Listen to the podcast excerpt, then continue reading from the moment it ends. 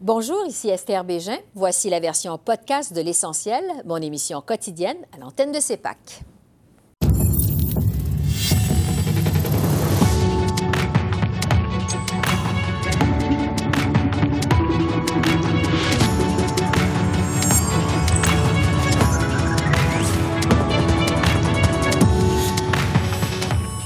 La pandémie continue de prendre de l'ampleur au centre du pays. De plus en plus de citoyens se tournent vers le privé pour se faire tester. Le Québec peut-il se comparer aux États du Nord-Est américain en matière de gestion de la COVID? On pose la question au spécialiste en santé publique, David Levine. La gestion de la pandémie, les demandes d'excuses 50 ans après la crise d'octobre, une nouvelle chef pour le Parti vert, l'analyse des dossiers chauds de la semaine avec notre panel de journalistes.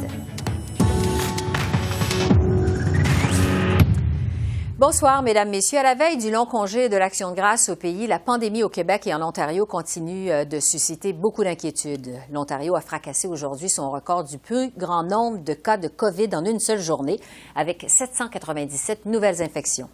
Pendant ce temps, au Québec, le bilan est repassé au-dessus de la barre des 1000 cas quotidiens à 1078.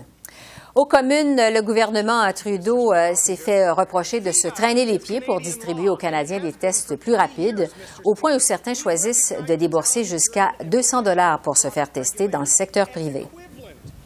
Le problème, c'est que depuis la journée 1, le gouvernement s'est traîné les pieds concernant l'adoption des tests rapides pour la COVID.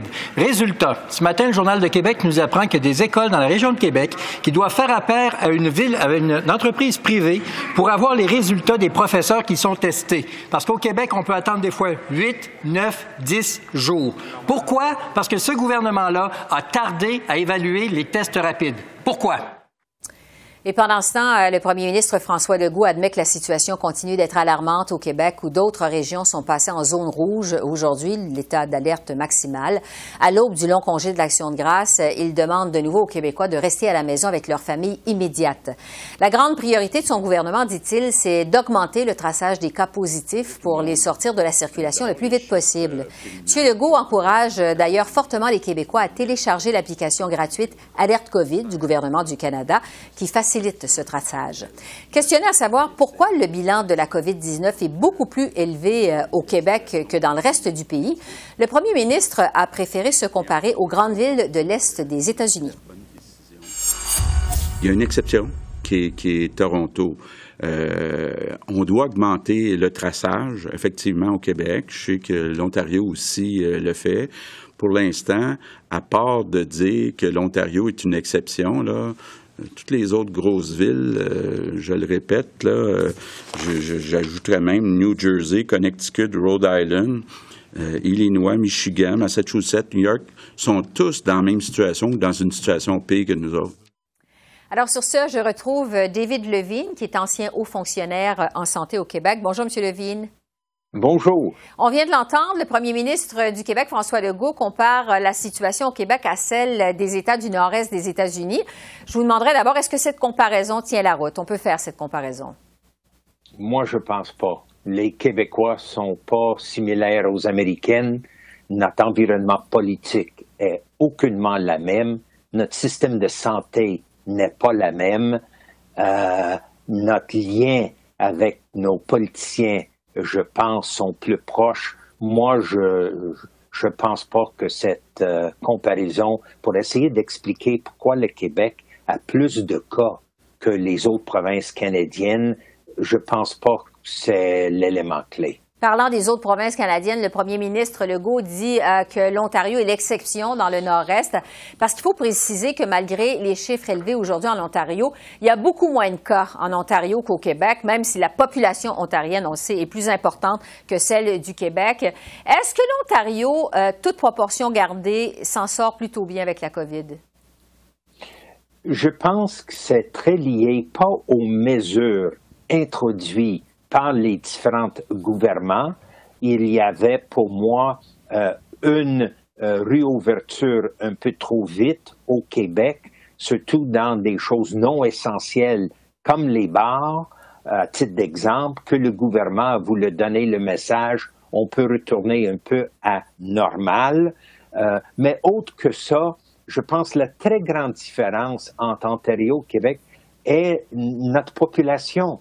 On, est des, pas moi nécessairement, mais on est des francophones. On a une, culture latine et notre culture est différente que la culture anglophone. On est plus grégaire, on prend deux verres de vin au lieu d'un verre de vin au repas. On a une tendance de vouloir peut-être parler un petit peu plus, euh, être un petit peu plus engagé.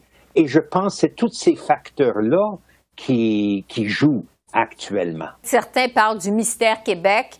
Euh, pour expliquer les cas élevés euh, d'infection au Québec. Vous pensez que ça peut avoir joué le tempérament, tempérament des Québécois?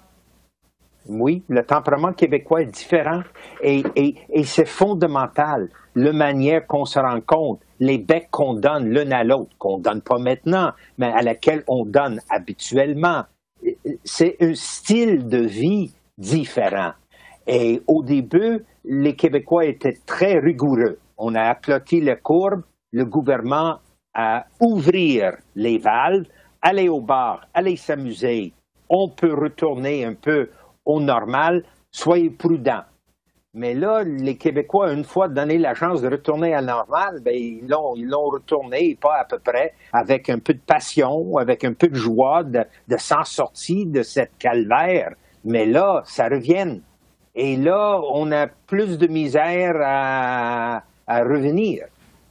Si on met de côté le fait justement qu'on a peut-être déconfiné trop vite au Québec, M. Legault euh, se défend toujours en disant euh, qu'on fait euh, de deux à trois fois plus de tests au Québec que partout ailleurs au pays. on est parmi ceux qui testons le plus. Il l'a encore répété aujourd'hui. Est-ce qu'effectivement, ça peut quand même expliquer le nombre plus élevé de cas qui sont enregistrés chaque jour au Québec qu'ailleurs au pays? Je pense que c'est un facteur. Parce que si on teste plus, on va trouver beaucoup de cas que normalement n'aurait pas été trouvé, aurait donné des symptômes très légers et que les gens auront passé à travers. Mais l'importance de tester, et je reste là-dessus, est qu'une fois testé COVID solide, pas COVID faible, ça peut être COVID faible qui est presque négatif, mais pas négatif, ça prend un deuxième test tout de suite après. Mais une fois enregistré qu'on a le virus, mais il faut protéger les autres. Il faut se mettre en isolation, protéger l'autre. C'est le modèle euh, pour euh, aplatir le courbe. Euh, je trouve de fait des tests comme on fait vraiment le piste. Est-ce qu'on a fermé trop tôt? Comme vous l'avez dit au début, je pense pas. On cherchait des précautions. On a mis trop de focus sur nos hôpitaux, hospitalo-centriques, vider des lits, pas assez de compréhension de nos soins de longue durée qui est devenu très infecté, clientèle vulnérable, beaucoup de, décès. Euh, ça, euh, on n'a pas saisi cette réalité aussi vite qu'aurait peut-être probablement aidé d'empêcher tout visiteur de retour des États-Unis, même au début, je parle fin mois de février, d'entrer dans les CHSLD. Ça, on ne l'a pas fait. Oui, évidemment, euh, il y a beaucoup euh, de choses qu'on regarde du côté du Québec. Qu'est-ce qu'on a fait, qu'est-ce qu'on n'a pas assez fait, qu'est-ce qu'on a fait trop tard? Mais je veux quand même euh, vous entendre sur les tests à nouveau. Vous parliez de deuxième test il y a un instant, parce que, bon, on apprend qu'il y a des Québécois qui doivent se tourner vers des cliniques privées pour se faire dépister contre la COVID à cause des délais qui sont trop longs dans le public. Qu'est-ce que ça nous dit du système public de dépistage au Québec? il faut vraiment augmenter le, temps euh, de réponse, euh, que la réponse est beaucoup plus vite que c'était. Euh, peut pas attendre trois, quatre jours, cinq jours même pour avoir un résultat. Une, on est en confinement pendant tout ce temps-là pour apprendre qu'on n'a absolument rien. Et il faut absolument, si on augmente le nombre de tests, on augmente notre capacité de euh, les travailler, mais de retourner le rapport. Parce que probablement, qu'est-ce qui bloque? C'est pas le test, c'est pas le résultat. C'est la capacité de prendre les résultats de la machine et de les mettre dans le système pour communiquer avec et pour téléphoner et pour informer des personnes. Et ça, ça prend de la main-d'œuvre puis ça prend une organisation administrative. Donc, la rapidité à transmettre les résultats des tests. Ottawa, euh, M. Levine a annoncé cette semaine une entente avec la pharmaceutique Abbott pour acheter 20 millions et demi de tests qu'on appelle des antigènes qui permettraient d'obtenir des résultats très rapides de la COVID en 15 et 20 minutes. Est-ce que euh, ces tests auraient dû être disponibles quand même beaucoup plus tôt, euh, comme dans d'autres pays dans le monde? Je pense le plus tôt possible aurait aidé. Je ne sais pas qui a bloqué euh, euh, l'obtention de ces tests. Est-ce que c'est une question financière? Est-ce que c'est une question de disponibilité? Si on a des résultats très vite, qui est le cas dans le privé, on retourne à la question, est-ce qu'on va être capable d'avoir assez de monde pour informer toutes les personnes des résultats? Parce que ça, ça prend ou un mécanisme email ou par téléphone, c'est ça où est l'ouvrage. Les tests sont faits automatiquement dans des machines. On peut faire des milliers de tests en même temps. C'est le retour des résultats qui compte. En terminant, vous parliez tout à l'heure, M. Levine, de bon, des mesures qui ont été prises, des mesures qui n'ont pas été prises ou prises en retard. Est-ce que vous diriez à ce stade-ci, après sept mois de bataille contre la COVID, que le Québec euh, est en train de perdre cette bataille contre le coronavirus? Moi, je pense pas. Je pense que c'est vraiment juste une question maintenant que la population euh, commence à, vraiment réaliser l'étendue et le sérieux de euh, la situation et se remettre, comme c'était au début, dans une mode de confinement. Il euh, faut garder les écoles ouvertes, c'est problématique. Porter un masque pour les enfants à l'école est problématique mais c'est des choses nécessaires. pour que les parents portent les masques à l'école tout le temps quand ils amènent et quand ils cherchent leurs enfants. Et ça, même entre amis maintenant, moi j'arrive à porter un masque quand des membres de ma famille, mes petits-enfants, je porte un masque tout le temps maintenant dans la maison. C'est ça qui est nécessaire de faire pendant cette période. On va suivre vos recommandations à la veille du long congé de l'Action de grâce. David Levine, merci beaucoup. Merci beaucoup. Au revoir.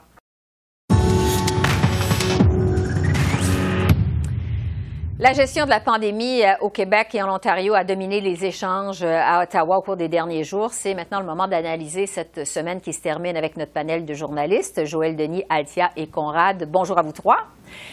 Bonjour. D'abord, sur la gestion de la pandémie euh, par Ottawa, euh, l'opposition conservatrice accuse le gouvernement euh, Trudeau d'avoir failli dans sa gestion de la crise, déplore aussi que des gens doivent se tourner vers le privé pour se faire tester. on a le sentiment que le premier ministre Trudeau est davantage critiqué qu'au printemps par rapport à sa gestion de crise. Altia, d'abord, est-ce que c'est dû à l'arrivée du nouveau chef conservateur Erin O'Toole?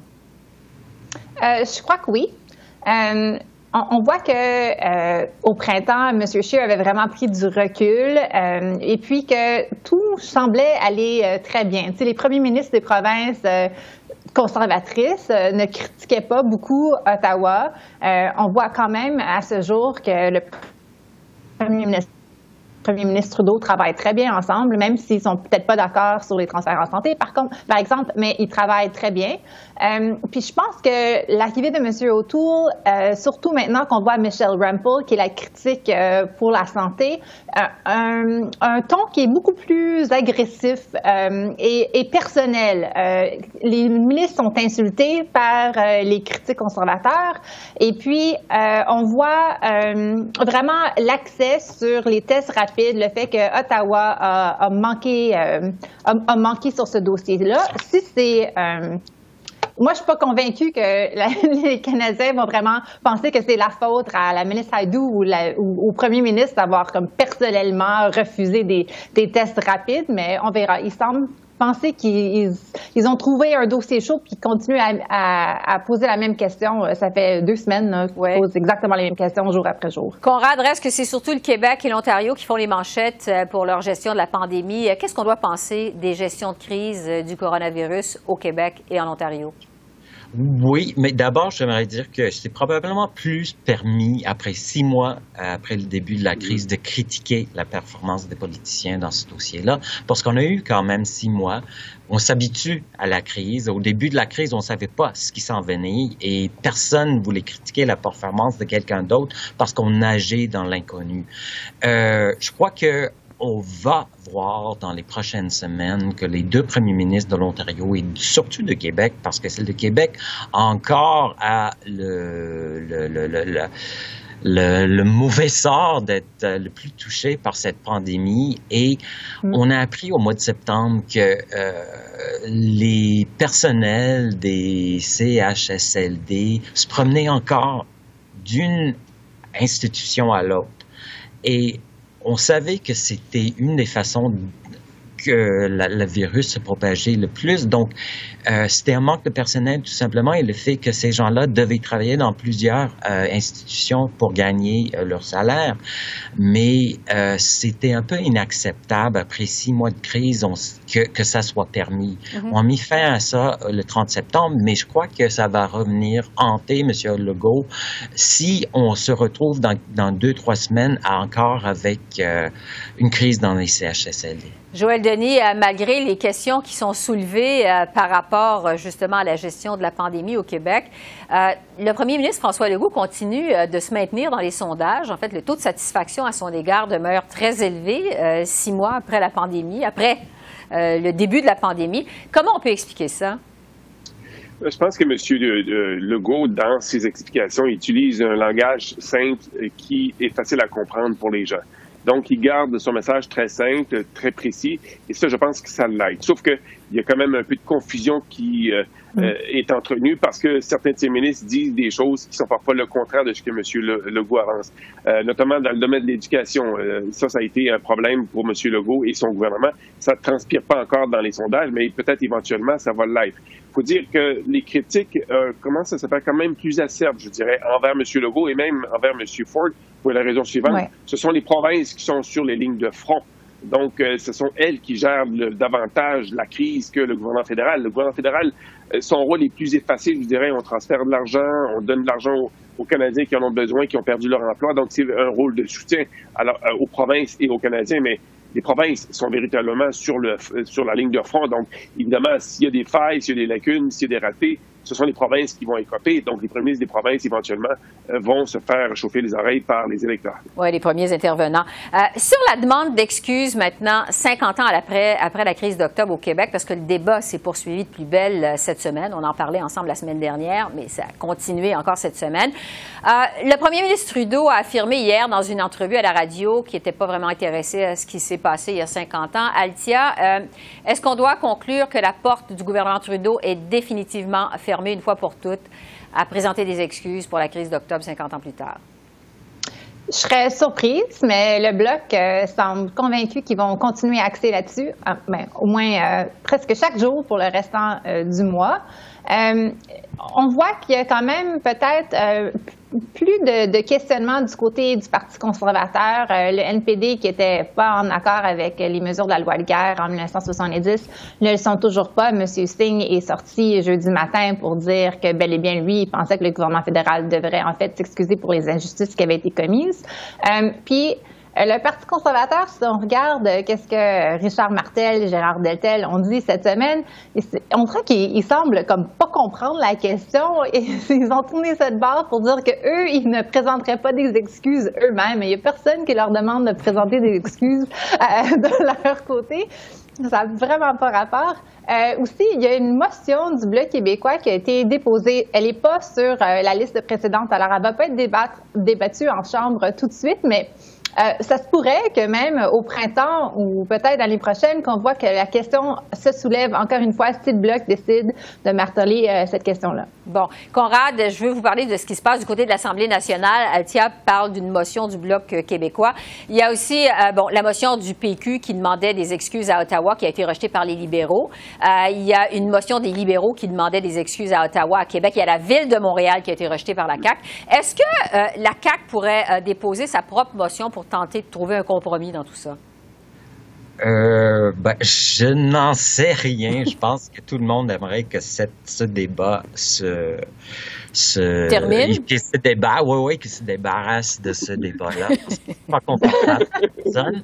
Et que euh, qu'il n'y a pas, il y a pas euh, une, on sent pas que l'opinion publique est, est, embarquée dans ce débat-là. On, on, trouve que c'est un débat entre politiciens. C'est surtout que les nationalistes québécois et la base euh, du PQ et du Bloc euh, est très intéressée à cette question. Et les historiens, les historiens sont très intéressés à cette question. Mais la population n'est pas intéressée à cette question-là. Mm-hmm. Et je pense que ça euh, donne à, à, M. Trudeau, à M. Legault, une bonne marge de manœuvre pour éviter euh, que cette question revienne à l'ordre du jour. Mais comme Michel David l'avait dit dans le devoir cette semaine, euh, ce serait mieux que Monsieur Blo euh, Monsieur Bloch, Monsieur Monsieur Blanchet n'en parle plus, Monsieur Blanchette ne parle ne parle plus pour un bon moment de temps, mais qu'il revienne au prochain débat des chefs lors de la campagne électorale pour voir comment Monsieur Trudeau réagit en campagne électorale à cette question. Ah, ça va être intéressant effectivement de voir si ça se poursuit. Joël Denis, quand même, reste que le débat risque de se poursuivre encore la semaine prochaine parce qu'on va souligner les 50 ans de la mort de Pierre Laporte. Euh, C'était en fait le 17 octobre. Est-ce que le gouvernement fédéral n'aura finalement pas le choix que de faire quelque chose, une reconnaissance qui pourrait être autre que des excuses officielles? Je pense que vous avez mis, le doigt dessus, euh, Ce que j'entends couler, c'est qu'il y aurait peut-être on jongle avec l'idée que le premier ministre fasse une déclaration ministérielle qui n'engage pas forcément le gouvernement, une déclaration de cinq minutes qui euh, viserait à souligner justement les événements tristes qui ont mené à la mort de, euh, du ministre, l'ancien ministre Laporte et de l'enlèvement de James Cross. Donc, une déclaration ministérielle, c'est une des options avec lesquelles jongle M. Trudeau. Il y aura aussi peut-être, les conservateurs seraient prêts à, évaluer peut-être un débat un débat de ce qu'on appelle en anglais un take-note debate, un débat technique qui permettrait à chacun de s'exprimer, mais qui n'engagerait pas la Chambre des communes à faire des excuses ou euh, des, offrir des compensations. Donc, il y a quand même un débat qui fait rage, je vous dirais, au sein du cabinet fédéral, mais on est solidement euh, derrière la position de M. Trudeau. On ne veut pas euh, que M. Trudeau présente des excuses. Et M. Trudeau, ça serait quand même embêtant pour lui parce qu'il se, trouvait à porter un jugement sévère sur une partie de l'héritage de son père concernant la loi sur les mesures de guerre, par exemple. Donc, on ne veut pas aller là. M. Trudeau dit qu'il est davantage préoccupé par le présent, c'est-à-dire la crise de la COVID, et la gestion de cette crise et apporter euh, du soutien euh, aux familles et aux Canadiens qui ont perdu leur enfant. Donc, il marque quelque peu des points. Je suis d'accord avec euh, Corrad. Je pense que ça, ça intéresse davantage les gens en ce moment que les événements qui sont passés il y a 50 ans. Le temps file, il faut aller un peu plus vite. Ah. Oui, tiens, rapidement. Non, j'allais juste mhm. ajouter un bémol que cette question-là se joue très différemment au Canada anglais qu'au Québec. Oui. Effectivement, euh, je pense que Conrad euh, est d'accord avec ça aussi, euh, lui qui a écrit dans le Globe and Mail la semaine dernière là-dessus. Conrad? Oui, absolument. Et en fait, je serais surpris que les conservateurs soient ouverts à, débattre de cette question, mais je ne sais pas, mais parce que la base conservatrice est très hostile à, l'idée même qu'on s'excuse et que demande plutôt euh, les excuses comme euh, André Pratt l'a fait dans Le Devoir hier de la part des felkistes. Mm-hmm. Bon, euh, le temps file, je l'ai dit, il y en a ça aller plus vite. je veux vous entendre sur le Parti vert, qui a une nouvelle chef, Anami Paul, qui a été élue samedi. Madame Paul, qui a passé à l'histoire comme la première femme noire à diriger un grand parti fédéral au pays. Altia, quel impact va avoir son arrivée sur le Parti vert? Bon, je dirais déjà que le Parti vert se met à la gauche du NPD et vise vraiment euh, peut-être les gens qui ont voté NPD au passé ou libéral, mais c'est toujours le cas, presque toujours le cas, mais vraiment maintenant euh, se fiche beaucoup plus à gauche. Je pense le fait qu'elle euh, a encouragé son caucus à voter contre le discours du trône en disant que euh, il allait pas assez loin, euh, qui, vraiment a mis la pression sur le NPD pour justifier pourquoi eux, ils avaient décidé d'appuyer le gouvernement en disant que oui, le, ben, selon eux, à cause euh, des, des, congés maladie payés, que c'était assez. Elle a dit non, pas du tout, il n'y a pas assez d'action sur les, changements climatiques, pas assez d'action sur les soins euh, de santé, puis pas assez d'action sur le revenu de base minimum, c'est quelque chose que le Parti vert depuis des décennies disent que c'est la solution qu'ils recherchent. Alors, je pense que ça va être. je suis pas certaine qu'on va la voir dans la Chambre des communes. Elle se présente à Toronto Center. Mm-hmm. c'est un siège libéral depuis plus de 27 ans, je crois. Mais elle est quand même. C'est une, une femme qui se, se présente très bien. Elle est très bonne dans les médias. Euh, je pense qu'elle va être très présente. Et puis, euh, si j'étais Jack Meeting, je serais un petit peu inquiète. Intéressant. Conrad, euh, Mme Paul est pressée, visiblement, de faire son entrée aux communes. Elle se présente dans la partielle du 26 octobre dans Toronto Centre. C'est un château fort libéral qu'elle a déjà perdu, d'ailleurs, à l'élection générale l'année dernière. Qu'est-ce que vous pensez de sa stratégie de se présenter à cette élection partielle? Euh, de se faire connaître surtout parce que c'est dommage qu'elle n'ait pas eu plus de temps pour faire campagne parce qu'évidemment elle a fait euh, elle a eu un impact en fin de semaine. Plusieurs gens à qui j'ai parlé qui qui euh, elle s'est fait remarquer. Elle est très elle, parle les deux langues officielles très bien elle mm-hmm. s'exprime très bien. Et elle se présente bien aussi comme quelqu'un de calme mais de avec beaucoup de conviction. Donc, euh, je pense que l'idée de se présenter à, la partielle, c'est naturel parce que c'est sa circonscription, elle a déjà représenté, euh, euh, s'est déjà présentée et elle a, y a déjà fait campagne, mais elle le fait avec les yeux ouverts en sachant que ce serait quasiment impossible de gagner. Et, mais c'est une bonne pratique. Mm-hmm. Joël Denis, euh, ami Paul, euh, en fait, Conrad le disait il y a un instant, est parfaitement bilingue. Elle parle un français impeccable. et elle a des visées au Québec. Hein. Elle le dit. quel pourrait être l'impact au Québec de l'arrivée de Mme Paul au Parti vert? Ben, je vous dirais un impact, euh, oui, au Québec. Ça dépend si elle est en mesure de communiquer adéquatement son message. Je pense qu'elle parle très bien français, comme Conrad l'a souligné, donc elle est très à l'aise dans des langues officielles, déjà un avantage. Et on dit souvent qu'on ne peut, on, la première impression est toujours la, celle qui retient euh, l'imaginaire. Donc, très, très, bonne première impression de la part de Mme Annemie Paul. L'autre élément, je pense qu'il faut souligner, c'est que Mme euh, Paul a écrit une page d'histoire en devenant la première femme noire à diriger une formation politique nationale. C'est pas rien et elle pourrait bousculer non seulement le NPD, mais aussi le Parti libéral, qui jusqu'ici a tenu pour acquis, je pense, l'appui des communautés ethnoculturelles. Les gens des différentes origines vont se reconnaître en Madame Annie Paul en disant voici c'est possible de diriger, d'avoir de l'ambition, de pouvoir faire sa marque et donc elle pourrait aussi changer la donne non seulement pour le NPD mais aussi pour le Parti libéral. Donc à surveiller, il faudra que le Parti libéral travaille davantage, euh, plus fort, je pense, pour conserver les appuis qui, euh, historiquement, ont, lui ont été acquis chez les communautés euh, visibles et culturelles. Oui, c'est sûr qu'on va continuer à surveiller Mme Paul parce qu'elle a fait bonne impression au départ de sa première semaine, en tout cas. Altia, Joël Denis, Conrad, merci beaucoup pour votre analyse cette semaine. On se retrouve la semaine prochaine. Merci. Merci. merci. Au revoir. Au revoir. Le premier ministre Justin Trudeau est sorti de sa réserve aujourd'hui pour commenter l'élection présidentielle aux États-Unis. M. Trudeau espère que le résultat de l'élection du 3 novembre sera clair et qu'il y aura le moins de chaos possible par la suite. Il précise toutefois que son gouvernement ne s'en mêlera pas, mais qu'il se prépare à toutes les éventualités. Je pense que nous regardons tous la, la polarisation euh, qui se passe aux États-Unis avec euh, un certain inquiétude. C'est sûr que par rapport à la COVID-19, on est très chanceux au Canada d'avoir différents paliers de gouvernement comme euh, moi et le premier ministre Ford et le premier ministre Legault qui travaillons ensemble de tout cœur pour essayer d'aider nos citoyens d'abord et avant tout. aux États-Unis, c'est un peu plus polarisé et en période d'élection, on doit se préparer pour différentes, différentes issues, euh, mais euh, je peux souligner que nous allons euh, être prêts pour les différentes possibilités, mais nous allons continuer de, travailler pour protéger les intérêts et les besoins des Canadiens.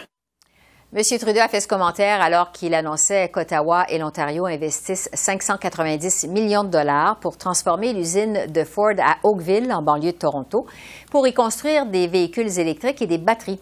Cet investissement s'inscrit dans le cadre d'une entente de trois ans de près de 2 milliards de dollars, annoncée euh, le mois dernier par le constructeur automobile et le syndicat Unifor. Selon le premier ministre Trudeau, cette annonce permettra de stimuler l'innovation et de créer de nombreux emplois de qualité tout en favorisant la protection de l'environnement. Alors voilà, c'est comme ça qu'on a vu l'essentiel euh, de l'actualité de ce jeudi 8 octobre sur la colline parlementaire à Ottawa. Esther Bégin qui vous remercie d'être à l'antenne de CEPAC, la chaîne d'affaires publiques par câble. Je vous souhaite une excellente fin de soirée et à demain. Au revoir.